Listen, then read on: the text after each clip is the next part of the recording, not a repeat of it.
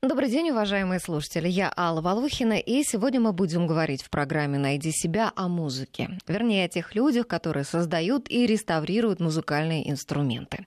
У нас в гостях Николай Стасов, скрипичный мастер, заслуженный работник культуры России, мастер при госколлекции уникальных инструментов, и Владимир Семюхин, фортепианный мастер, вице-президент Ассоциации фортепианных мастеров. Николай Иванович, Владимир Николаевич, здравствуйте. Здравствуйте. Здравствуйте. Ну, сегодня праздничный день день, кто-то на демонстрации, кто-то отсыпается после ночной пасхальной службы. Ну, а вы с нами. Спасибо большое, что пришли. А, будем рад. сегодня Спасибо раскрывать. Да, будем раскрывать сегодня секреты вашей профессии. Наших слушателей я тоже приглашаю участвовать в беседе. Можете писать нам на смс-портал 5533. Первым словом в сообщении пишите «Вести». И на WhatsApp на бесплатный номер 8 903 170 63 63. Итак, давайте, наверное, начнем с перспектив профессии мастера по созданию и реставрации музыкальных инструментов. Вот а сейчас с развитием вообще прогресса какие-то специальности отмирают, какие-то появляются.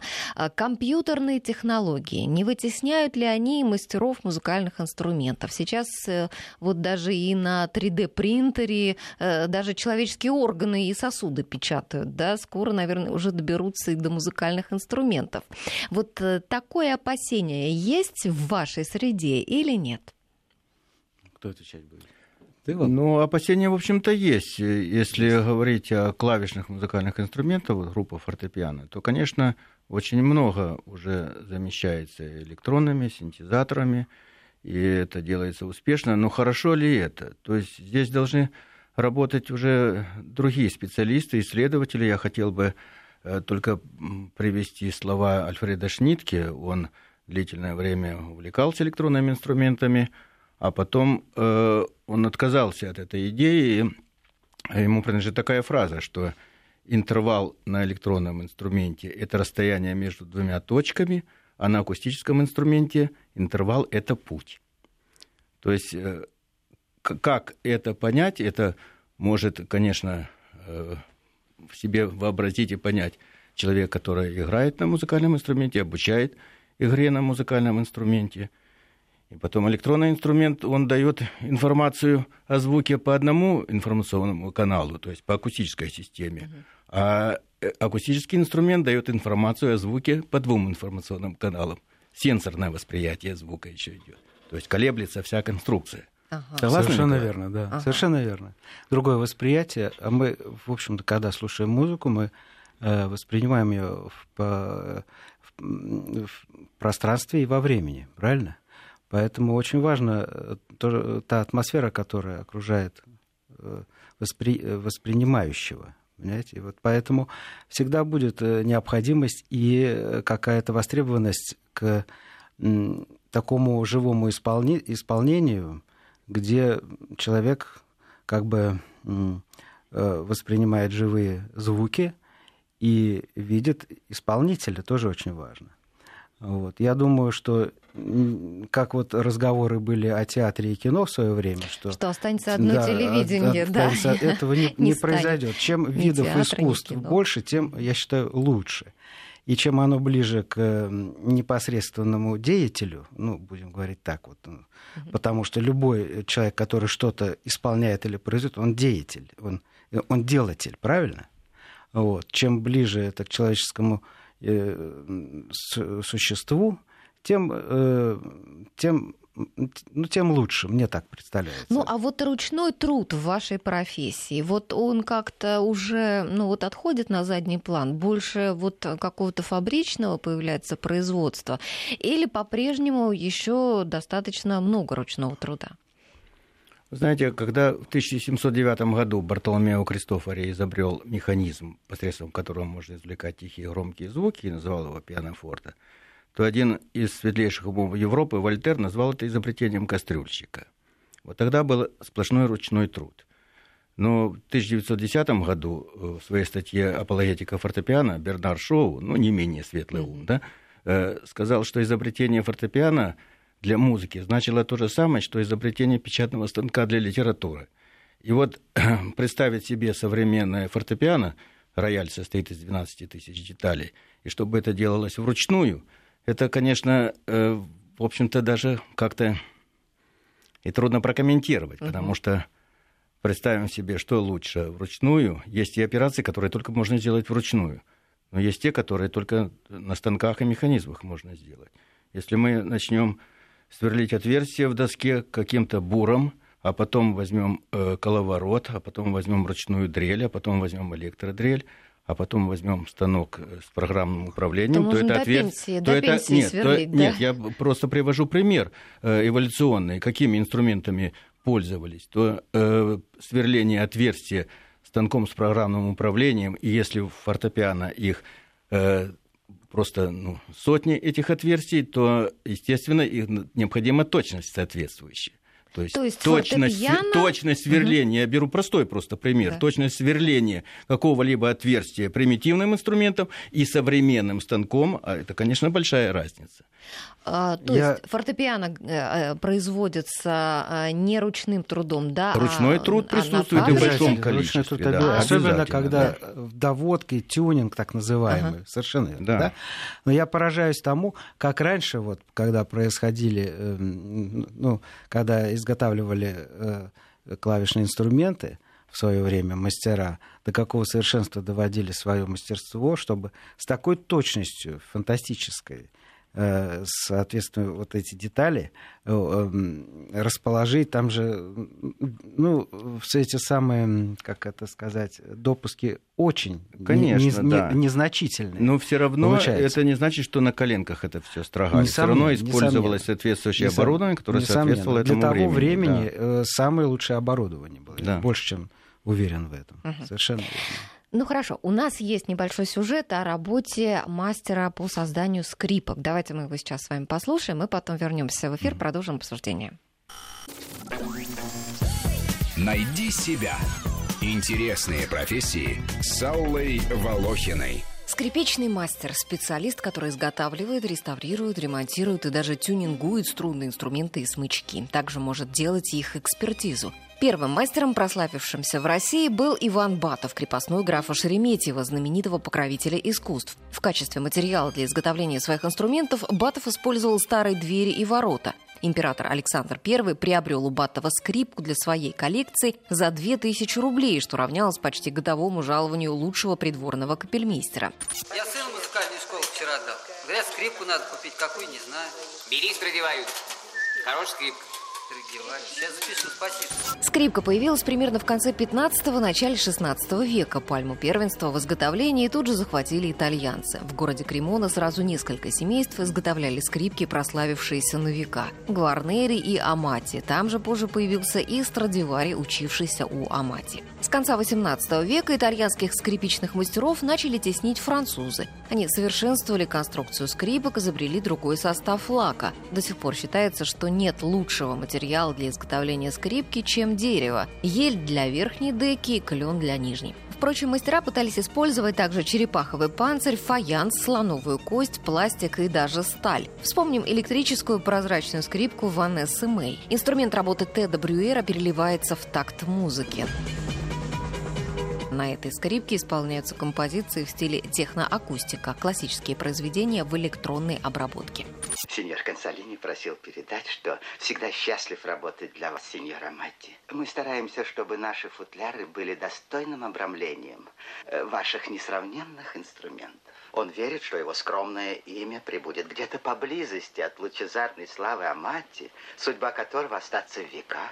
Иногда мастерами становятся сами музыканты. К примеру, знаменитый мастер Денис Яровой в детстве подавал блестящие надежды как скрипач вундеркинд, но сломал обе руки, играя в волейбол. Закончил физфак, заведовал акустическими лабораториями Академии наук и Московской консерватории, исследовал характеристики лучших старинных инструментов, разработал новые технологии создания смычковых и готовил учеников.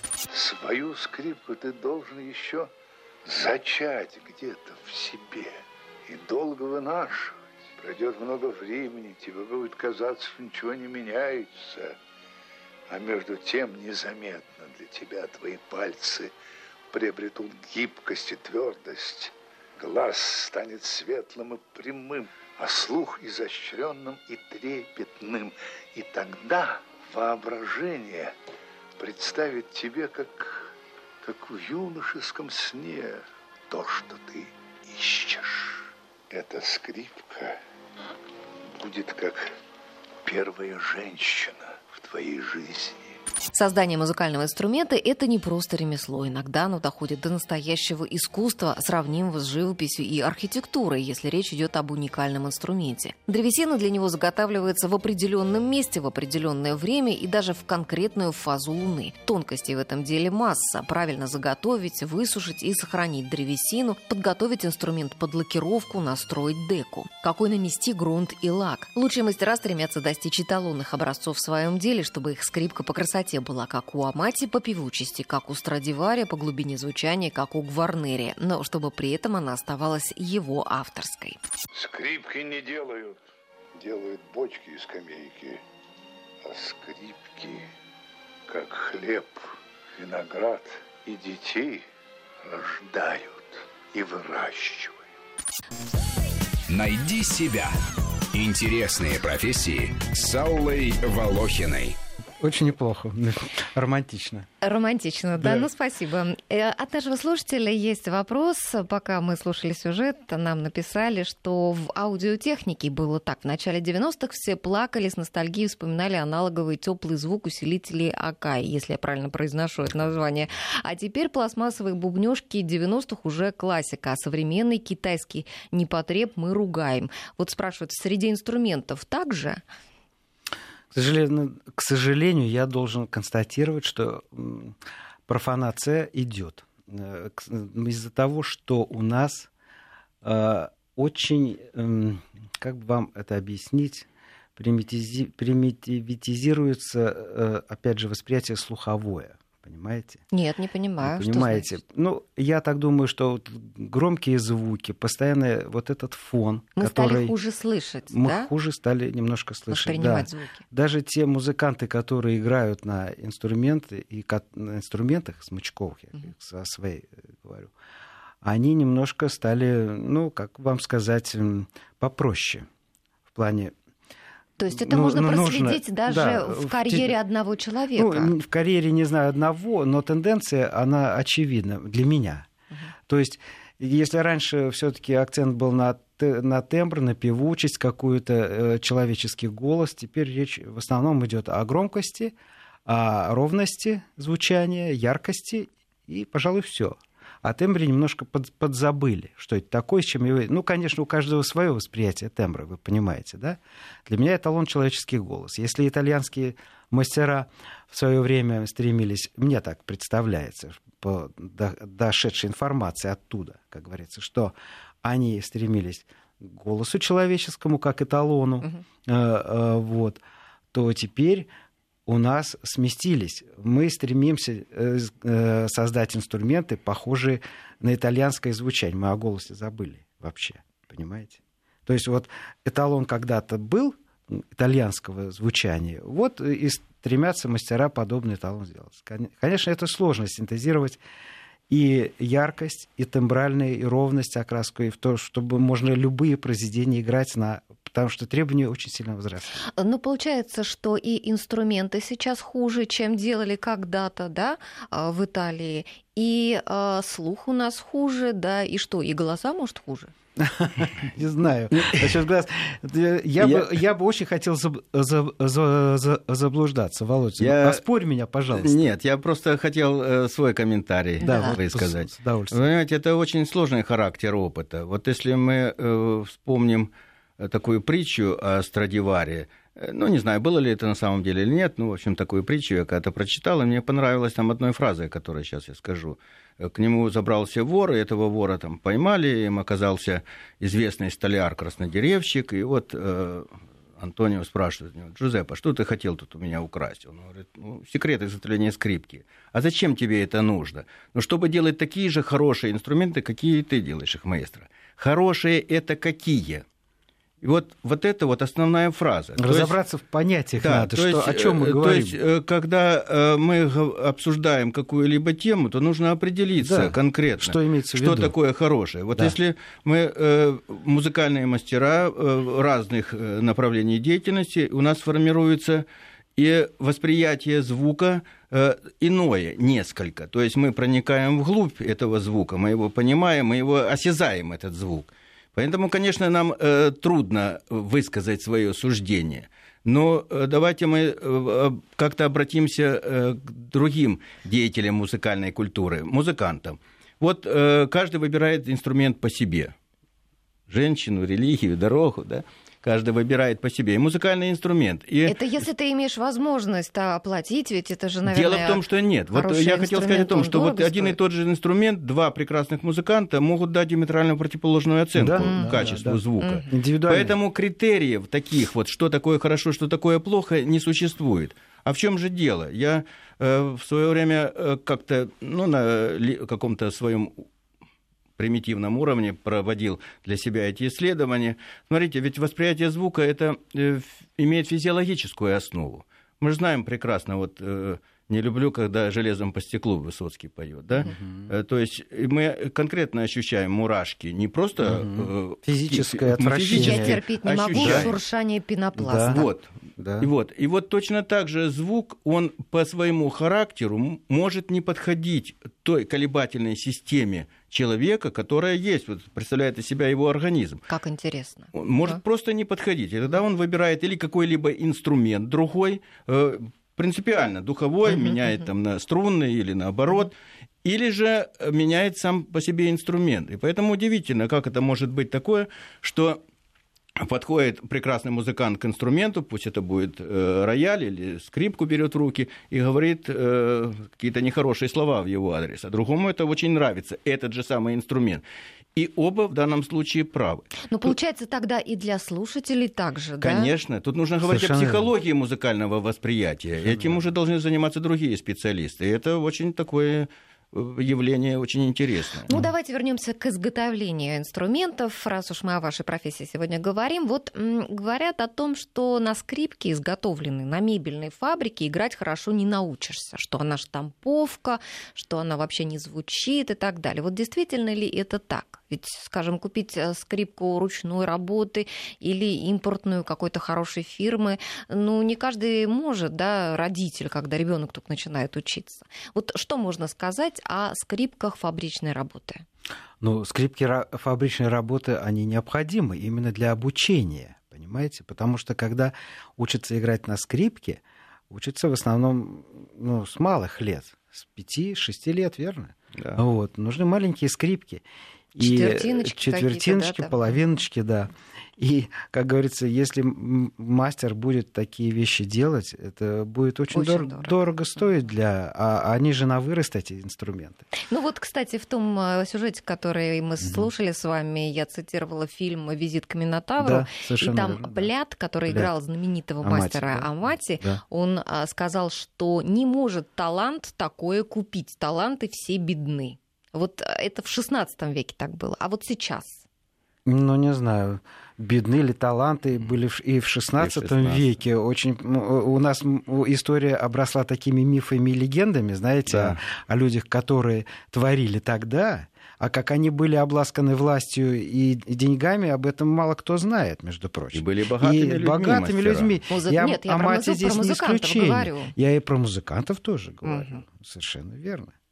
Вы посмотрите, мы не говорим о, о каких-то музыкантах, которые там на свадьбах и прочее. На, а истинные э, исполнители они всегда ценились, тем более в то время. Ну а вы? сколько сейчас стоит, скажем, скрипка ручной работы, хорошая? Вот? Ну, это тоже понятие относительное. Я понимаю, да, ну, а, примерно. Если, ну, сейчас сформировались какие-то цены, они и раньше были, в общем-то, где-то в порядке от трех до 10 евро, вот так вот. Тысяч. Тысяч евро, угу. да. Вот. Просто, конечно, вытеснение большое сделал Китай, и европейцы научили работать китайцев очень неплохо на свою шею, итальянцы особенно. До такой степени научили, что у нас же закрываются фабрики, да? Ну, э, надо отдать должное китайцам, у них э, музыкальное обязательное образование и научить играть э, ну, или на скрипке, или на чем-то другом э, в, музы... Э, в школе Китая, это же какое количество людей надо. Ну, да, еще мы знаем, какие они трудяги, какая и, у них жесткая система жесткая обучения. Система, там... И очень неприхотливая по жи- жизненным условиям. Да, да, да. Поэтому, конечно, нация очень перспективная в каком- каком-то направлении. А, вот. В общем, я так Европой... понимаю, что у нас засилие китайских инструментов свои мы нас, факти- фактически нас. перестали производить. Не, не только у нас. Я слышу и в Европе, и в Америке. Ну, вот Европа самое. с Америкой нас меньше, конечно, у волнует. Нас, у нас есть засилие, конечно, угу. но не в такой степени, как Ну вот недавно даже Денис Мацуев говорил о том, что у нас вообще перестали производить фортепиано перестали. А у нас даже балалайки перестали да. производить. Да что? Да, серьезно. Уж истинная Китае делают. Вот тот же Горанок фирму открыл, он, он же повез туда эти самые технологии, вот э, с этого разговор был в институте работает Валера. Вот, э, Гребенников. Гребенников, да. да. Он же ему поставил там э, линию, грубо говоря, в, в Китае. И теперь балалайки вот наши китайские. Ну, это катастрофа какая-то. Ну, не катастрофа, а вот Ну, так позорище, вот. ну как ну, же? Ну, да, позорище, это, позорище. Это очень неприличная ситуация сложилась. В отношении фабричных инструментов, какие бы там они ни были, нужно помнить вообще, что приобретя инструмент, нужно обязательно обратиться Э, к музыкальному мастеру, это, если это скрипка, там, восьмушка, четвертушка, то тем более нужно обратиться к человеку, который совершит монтировку этого инструмента, подскажет, как за ним ухаживать. И это касается любого инструмента. Конечно, Но в этом конечно. случае э, уже пользователи как-то не очень э, ответственно относятся и к обучению своих детей, и к сохранению инструмента. Поэтому,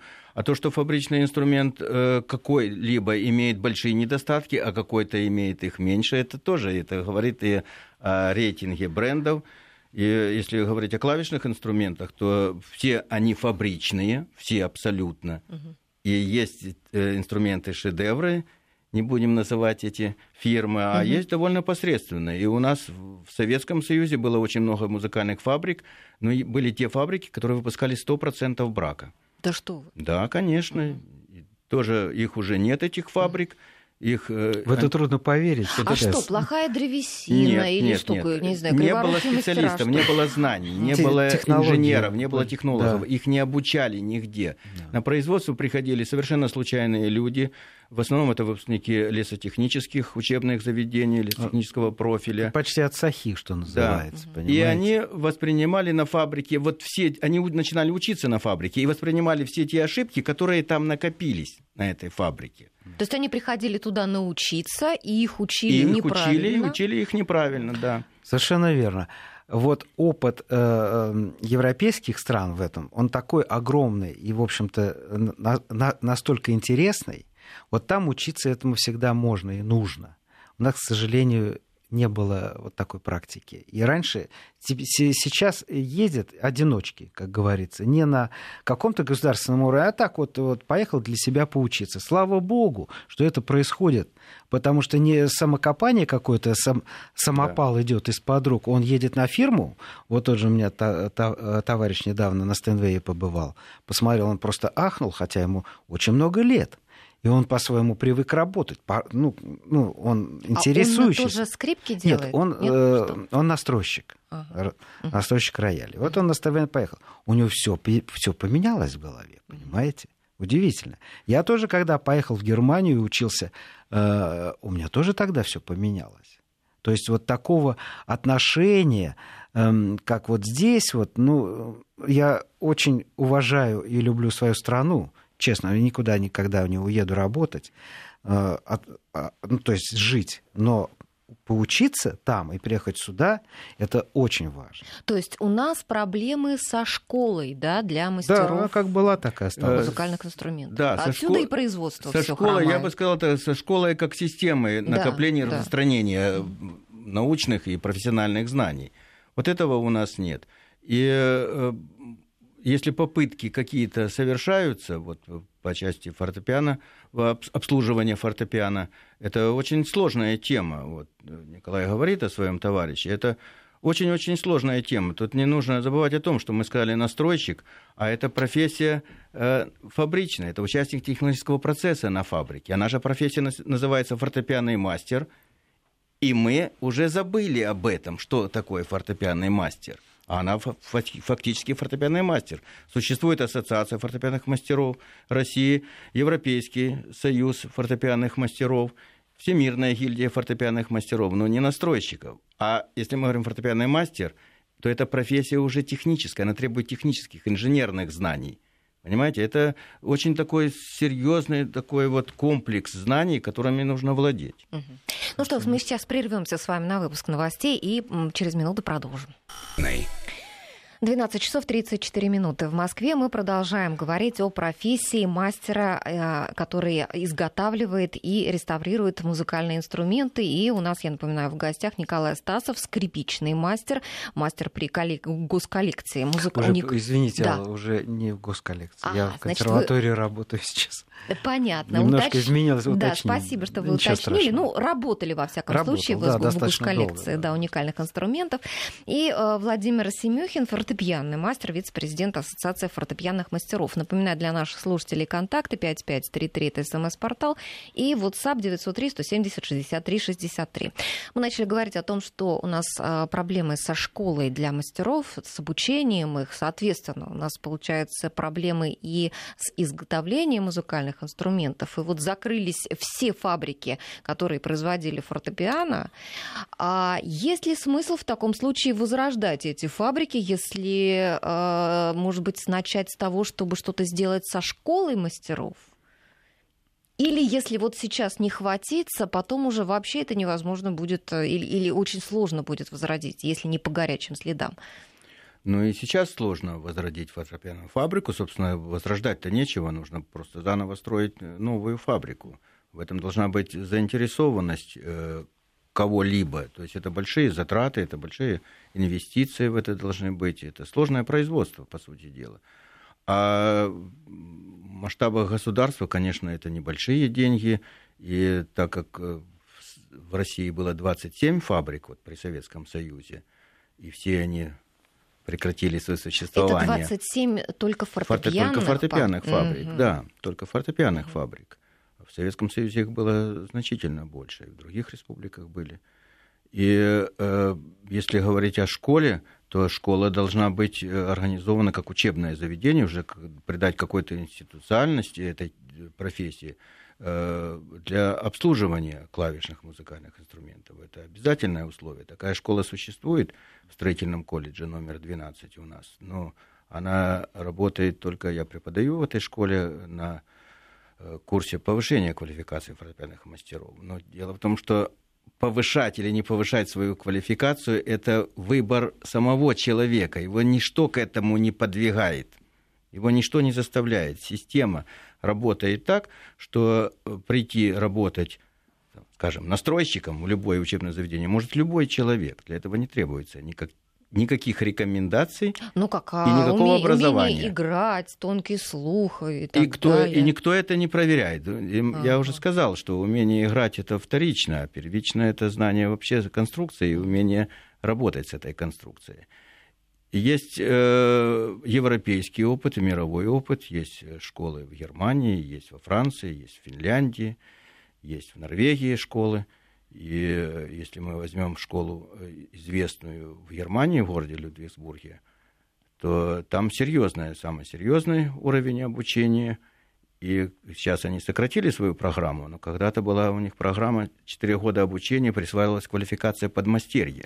Ну, ничего себе за 4 года подмастерья, да? да? У нас это, бакалавриат, это, высшее образование да, за 4 это года. Очень, сло, это очень сложная профессия. Но когда мы говорим о производстве, это другая школа должна быть, понимаете? Хорошо, вот я хочу уточнить. Все-таки, конечно, вот поехать в Германию поучиться, это дорого стоит. Да? Для этого человек должен заработать денег на такую учебу. Вот мастер, ну, допустим, который изготавливает скрипки, вот он сейчас э, может заработать своим ремеслом? Хороший вопрос. Своим ремеслом. Очень важно, э, насколько мастер все-таки известен. Это раз насколько он популярен в определенных кругах, ну, среди музыкантов.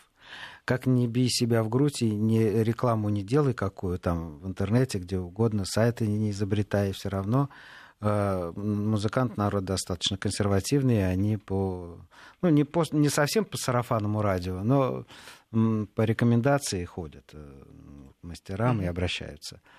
Вот. Э, конечно, продать, продать сложно э, скрипку. Ну, как вам Ручной сказать, работы. если задаться целью, продать можно все что угодно. Понимаете, ручной, если шикарный инструмент, прекрасно звучащий, если на него приятно смотреть, почему невозможно, конечно, продать нужно, это необходимо. Это самая главная задача, одна из главных задач мастера. У меня да, э, мой шеф Юрий Геннадьевич Почекин давно еще говорил, ну, скрипку-то любой сделает, ее, ее продай, говорит. Дело не... Вот. То есть Но, проблема все-таки с продажей, конечно. С продажей она как существовала и раньше, так и существует теперь. Все равно есть конкуренция, все равно есть предпочтение, очень много составляющих, понимаете? Вот. И здесь это как отдельная профессия торговли. Ну, а вот мастера, которые сейчас делают скрипки, они э, что? Они сами заготавливают древесину, они сами Нет. изобретают лак или... Ну, что вы, сейчас немножко все это не то, что упростилось, а, а облег, облегчилось, я бы сказал. Если раньше какие-то э, самопалы делали люди, там что-то варили что-то там, это самое. Соскребали Сейчас лак э, с да, какого-нибудь какие-то, э, какие-то инструмента, ну, чтобы изучить ну, секреты его. раскрывать. Да, секреты да. раскрывать. Нет, сейчас намного интереснее время, намного, намного информационнее. Вот. Ну, то, есть, можно ну, сделать... то есть в интернете можно посмотреть не рецепт не создания скрипки и сам ее... Можно поехать самому, можно выбрать прекрасное дерево на хорошую фирму, которая, в общем-то, столетиями занимается заготовкой, да, где-нибудь в Швейцарию, в Австрию, в Германию. Это же прекрасное путешествие. Приехать в, гор, в горную там, эту самую да. делянку. Э, это и, и отдых хороший. Выбрать прекрасное дерево, поехать. То есть на эксклюзивные инструменты подбирается все равно самое-самое лучшее. Это как вот, э, когда шьется костюмчик, да, я всегда привожу пример. Перед закройщиком идет, покупается ткань.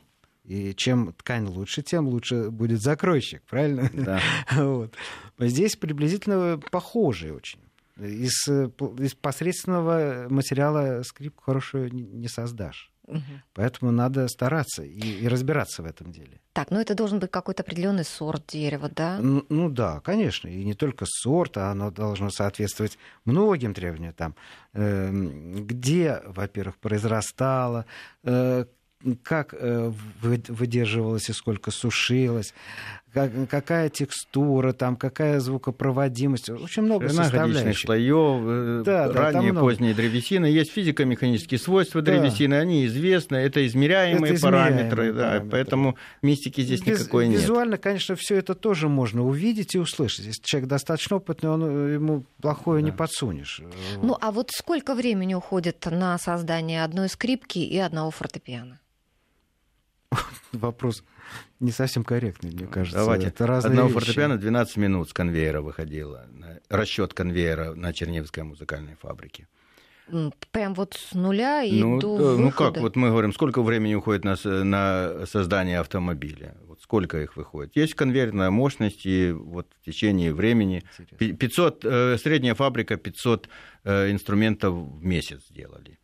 Угу. Вот. Поэтому, э, значит, о времени, ну, подготовка материала может длиться долго. То есть, если мы возьмем э, конкретные какие-то сроки, они могут растянуться, и можем сказать, что два года изготавливается рояль. Угу. Потому что идет, техно, идут технологические выдержки, но тем не менее это не мешает выходить с конвейера с, каком, с какой-то периодичностью инструментов. Но это о конвейерных вот э, ну, да. производстве. Я, да. я как представитель а я, да, как, своей профессии да, говорю о фортепиано. Да. Да. А если брать вот э, изготовление э, ручную, вот, там, скрипки, альты, виолончели, чем занимаемся, скрипичные мастера в основном, конечно, немного используется эм, какой-то, как вам сказать, даже не парк, э, а этих самых станочных, ну, для раскроя материала, чтобы облегчить какие-то операции, это понятно. Но самая основная работа все равно идет руками и, и глазами. Глаза — это главный инструмент мастера, глаза и уши. Руки уже как бы настолько наработаны, что это уже как бы об этом даже не говорится. Вот. И, и вот доводка э, до художественного мастерства и до правильного звучания, опять же, и удобства, это очень э, существенные необходимые вещи. Не должно быть так, что вот скрипка вот ты создал, а, а, а, а кому-то там где-то вот что-то неудобно. Он не должен думать, исполнитель, о каких-то То есть тюнинг, вот этот тюнинг, вот настройка тончайшая. А заусенцах каких-то, да? Да, это высота говоря. струн, там преломление, там, э, понимаете, ширина, высота, вал подставки, там порожки, все это очень, важно для исполнителя. Вот, поэтому необходимо.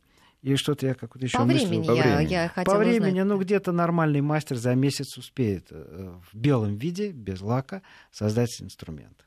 А у вас сейчас лежат готовые инструменты, которые еще не продали? Да. Лежат, да? Да, лежат. И, спал... и на них играют иногда. Я все-таки даю иногда играть. Если инструмент не продан, что он будет висеть? Пусть играет и в ротации а кто какой-то. играет? Профессионалы? Профессионалы, или конечно, да. Или студенты берут, но редко, да. да. Угу. Ну что ж, сейчас мы прервем снова на выпуск новостей и вернемся через минуту. Наш слушатель заступается за мастеров, говорит о том, почему вы только говорите о скрипках и фортепиано. Есть инструменты эстрадного оркестра, ударные, есть замечательные мастера в России, чьи инструменты уже практически не уступают иностранным аналогам. Ну, это замечательно, если это действительно так. Ну, а почему мы говорим о скрипках и фортепиано? Ну, потому что у нас сегодня в гостях мастера, которые именно этими инструментами и занимаются. А скажите, а вы ходите слушать свои инструменты? Вам, да, вам вот важна какая-то дальнейшая их судьба? Нет, в любом случае слушать необходимо. Дальнейшая судьба вот, э, инструментов, а, они все-таки далеко, понимаете? То, что э, есть близко, конечно, я могу пойти послушать, ну, в Москве, предположим, uh-huh. да, вот. А, а если инструмент где-то в Питере, вот в Мариинке мои скрипки есть, да, там в оркестре, специально же я их не, не, не поеду слушать, понимаете? Ну, вот. Конечно, есть при первой возможности слушаю. Ну и при подготовке фортепиано к концерту какому-либо, конечно же, все музыкальные мастера стараются послушать свою работу. Для... Это просто опыт, это, это, это нужно знать. Это да. просто входит в часть работы. Да. Я еще больше скажу, что вот даже ходить на концерты, хороших исполнителей, это просто тоже входит в часть, часть работы, работы. Это необходимые, как говорится, издержки профессии. Какой-то свой уровень поддерживать, развиваться. Обязательно. Да? Это, это издержки, или в хорошем да, смысле конечно, этого слова. Конечно. Вот. А общаются важно. мастера между собой? Вот есть какая-то ревность, может быть, вот что-то такое? Зависть, конкуренция? Ну, общаются, конечно. Присутствует в какой-то степени. Если мне можно, да, да, конечно. Я раньше наблюдал вот со стороны, как бы не был таким вот, ну, достаточно известным мастером, а были мастера для меня, которые были ну, интересные, известные светила. Ну, там Горшков, Крылов, были прекрасные скрип, скрипичные мастера в Москве. Ну, вот. И у них происходили какие-то между собойчики, ну, там, да, профессиональная ревность. В данное время, в данное время, вот я, я вот не наблюдаю таких вещей. Может быть, это действительно нивелировалось из-за того, что ну, какие-то вот люди по-другому стали к этому относиться и к своему брату, как говорится, вот по цеху более уважительно. Наверное, изменилось что-то. Ну, должен сказать, что вот мы с Николаем познакомились через общего коллегу, скрипичного мастера. Я раньше жил на Украине, и мы через него познакомились. Так что вот да. прямое общение. Угу. Это было давно уже. У нас существует ассоциация фортепианных мастеров, и мы общаемся два раза в год проводятся семинары с участием зарубежных специалистов. Это и... какие-то обучающие это, семинары? Да, конечно, технические семинары. Вот. И э, у меня есть много друзей, с которыми я дружу, общаюсь по всей стране, и у других тоже коллег, и здесь, в Москве. Да, да. Поэтому а то, что мы говорим, какая-то ревность, ну, какая-то конкуренция, она всегда присутствует. Ну, в данном случае это зависит уже от культуры. Вот о чем мы речь. От культуры а общающихся. А вообще вот свою профессию вы считаете творческой или больше вот технической, такой инженерной? А вот э, она, понимаете, она на стыке, эта профессия. Вот э, если вы слушаете концерты и звучит прекрасный рояль, то никто не задумывается, а кто же это все подготовил? Да, никто конечно. никогда не заостряет на этом внимание. А за этим стоит колоссальнейший труд и, и масса переживаний, творческих переживаний того человека, который этот рояль готовил. И когда предлагается, допустим, э, мастеру подготовить рояль к концерту, а рояль технически неисправен, его невозможно это сделать. Я говорю, ну что ты там подстрой? Никто себе не думает о том, что он сидит в зале, и с ним там инфаркт случится от одной реплики, что пианист какой замечательный, но рояль-то угу. плохой. Поэтому это синтез, эта профессия, э, она соединяет в себе очень много качеств. И, конечно, и э, нужно быть и столяром, и знать деревообработку, и если говорить о фортепиано, ну, э, ремесло там, надо да, знать. Это да, широкое ремесло. Конечно, это абсолютно. Конечно. Нужно быть и станочником, и работать на токарном станке. Если ты фортепианный мастер, и на всех деревообрабатывающих станках. Нет, это, это как дважды два, как аксиома, что человек должен ремеслом идеально владеть, абсолютно. А в отношении вот этих вещей, вот э, там ревности и прочее, что я хотел сказать, ну что Э, э, это, да, не о ревности, а о творчестве, значит, на каком стыке. Это надо обращаться к психологам, мне так представляется, потому что очень многие вещи, э, как человек относится и, и подходит к определенному действию. Это не обязательно там что-то там создаешь, а если ты в политике что-то, а если ты управленец, тоже творчество какое-то. А почему у нас одно принижаем, другое возвышаем? Нет, я и немножко о другом, конечно, говорил. Ну хорошо, здесь ну, примерно да, с этим вопросом да. понятно. А еще я хотела, знаете, о чем вас спросить? Вот зимой в интернете шло обсуждение, угу. что делать с главной новогодней елкой страны. Э, с Красной площади, а, и писали о том, что из этой древесины изготовят лыжи, клюшки и музыкальные инструменты. Вот вы, как профессионал, как считаете, вот из такой елки можно делать музыкальные инструменты? Я не знаю, изготовили в результате не, или наверное, нет, я не нашла можно, такой да. информации. Вы понимаете, дело в том, что, дело в том, что э, после того, когда мы спилили дерево, с ним нужно сразу же его пускать в определенную обработку. Там образуются метиковые трещины, если этого не сделать. Они незаметны, и это дерево непригодно. То есть, если с этим деревом не э, сразу. сделали, да, соответствующих действий не произвели, то, конечно, только можно пустить его на что там, на табуретки. На, на... на, на поделки, так да, называемые. Да. А, а действительно, когда вот эти заготовщики, они же моментально, как даже еще до того, как дерево эм, срубят, и уже тогда подготавливают да. его к тому, Подсочку что будет нужно, с ним да. дальше происходить. Понимаете? Это именно для заготовщики для древесины, да, для, для музыкальных, музыкальных Да, резонансная древесина, так называемая. Это очень сложный, достаточно сложный процесс, и там у них свои секреты э, нам недоступны, понимаете? Много чего не знаем. Вот. Но то, что на определенной высоте, определенный гумус почвы, это все необходимо а эта елка, она равнинная. Какая нафиг, вот, извините за выражение, какой музыкальный инструмент? Что вы? Это Ду- совсем дудку, другие. Дудку ну, можно, для каких-то ну, целей можно. Для каких-то да, можно. Для каких-то целей. Но это другая древесина в принципе. Немножко. Елка э, высоко э, все-таки горная. У нас боржоми, у нас в нашей стране вот недавно я из боржоми получил елку, еще не знаю, что она э, себя представляет музыкально, хотя раньше всегда говорил, что очень хорошая елка. Э, карпатская, но в основном использую альпийскую ель. Все, это горы, понимаете?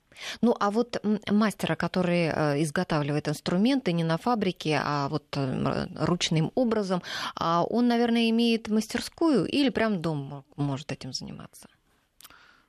Это если возможность есть дома заниматься, лучше всего. Создать мастерскую, еще отдельную комнату. А, да. Даже не комната, а если еще в доме в хорошем, понимаешь, и там есть это сам отдельный вход, что отдельная семья, отдельно котлеты, отдельно мухи. Все-таки надо немножко разделять. Ну, было время, когда я в квартире работал, но было очень тяжело. Знаете, это это а шумная сейчас... работа, да? А? Нет, шумная работа. Нет, это совсем не шумная работа, немножко, не, немножко пыльная, я mm. бы сказал, пыльная, ну, до определенной степени. Ну, вот. Мастерская, конечно, это самое важное для мастера, понимаете? К сожалению, этот вопрос э, у многих не решен. Тоже на это нужны деньги, чтобы снять мастерскую. Конечно, конечно. А вот когда а, музыканты покупают инструменты, они под себя как-то этот инструмент э, подгоняют? Что-то вот не знаю, как э, тюнингуют как-то его или не знаю, что-то с ним делают. или, или, может быть, пытаются каким-то особенным образом именно Нет, под себя музыканты настроить? могут возникнуть определенные пожелания. Пожелания, да. И эти пожелания мастер может удовлетворить в определенных пределах. То есть, если эти пожелания э, оправданы. оправданы. Да, да. оправданы, если он покупает инструмент еще. А если он не покупает, а под него делает, а потом это самое... Да, но так как я... А вы, а вы не это. по предоплате работаете? Нет, как? Нет. Нет? по- Нет по такой факту. системы у мастеров? Нет. Нет, ну я так как обслуживаю инструменты э, клавишные, поэтому я могу выслушать это пожелание по изменению тембра, что связано с интонировкой, Нет. по изменению статического сопротивления клавиатуры. Там есть определенные пожелания, которые совершенно меня спокойно был можно пример, исполнить. привез из Маринки один скрипач из театра э, дерево. Говорит, вот э, заказываю тебе скрипку, сделай вот из этого. Ну, я обычную скрипку, не то что обычную, как говорится, сделал, для- хороший инструмент, все. Никаких пожеланий у нее не возникло. Хотя, в принципе, по стандарту делаешь, будет хорошо. Делай правильно, и будет хорошо, и будут все довольны. Это главное. Да. А уж там у кого какие ручки, там пальчики, это уже, пожалуйста, по желанию, ради бога. Вопрос от нашего слушателя. Возможно ли отремонтировать треснутую деку рояля? Можно отремонтировать все, только э, есть тот объем работы, который может быть экономически целесообразен или же не целесообразен. Какого рояля? Треснувшая дека это не является серьезным таким дефектом плане э, ремонта. Это обычная рядовая работа, которую всегда при ремонте инструмента делают мастера. А у меня вот сын, например, на занимаются. свою гитару акустическую испанскую уронил эту, э, как ее, гантелю, э, и треснула тоже. Ну, она не треснула, там же пролом получился. Это, это деке. ремонтируется, Пролом. нет? Пролом, э, поэтому там уже, уже новую деку. Да, лучше новый А, дек то или новый всё, инструмент. да, гитаре если капец. прол- пролом, да. Но если она не стоит того, может быть, может быть, не стоит того, чтобы под- Мы к ней так привыкли, изготавливать. жалко. Значит, можно сделать. Понятно. Ну что ж, большое спасибо, господа, за то, что пришли сегодня, интересно нам рассказали о своей работе. Я напоминаю, у нас были Николай Стасов и э, Владимир Семюхин, мастера э, скрипичных дел и фортепианах.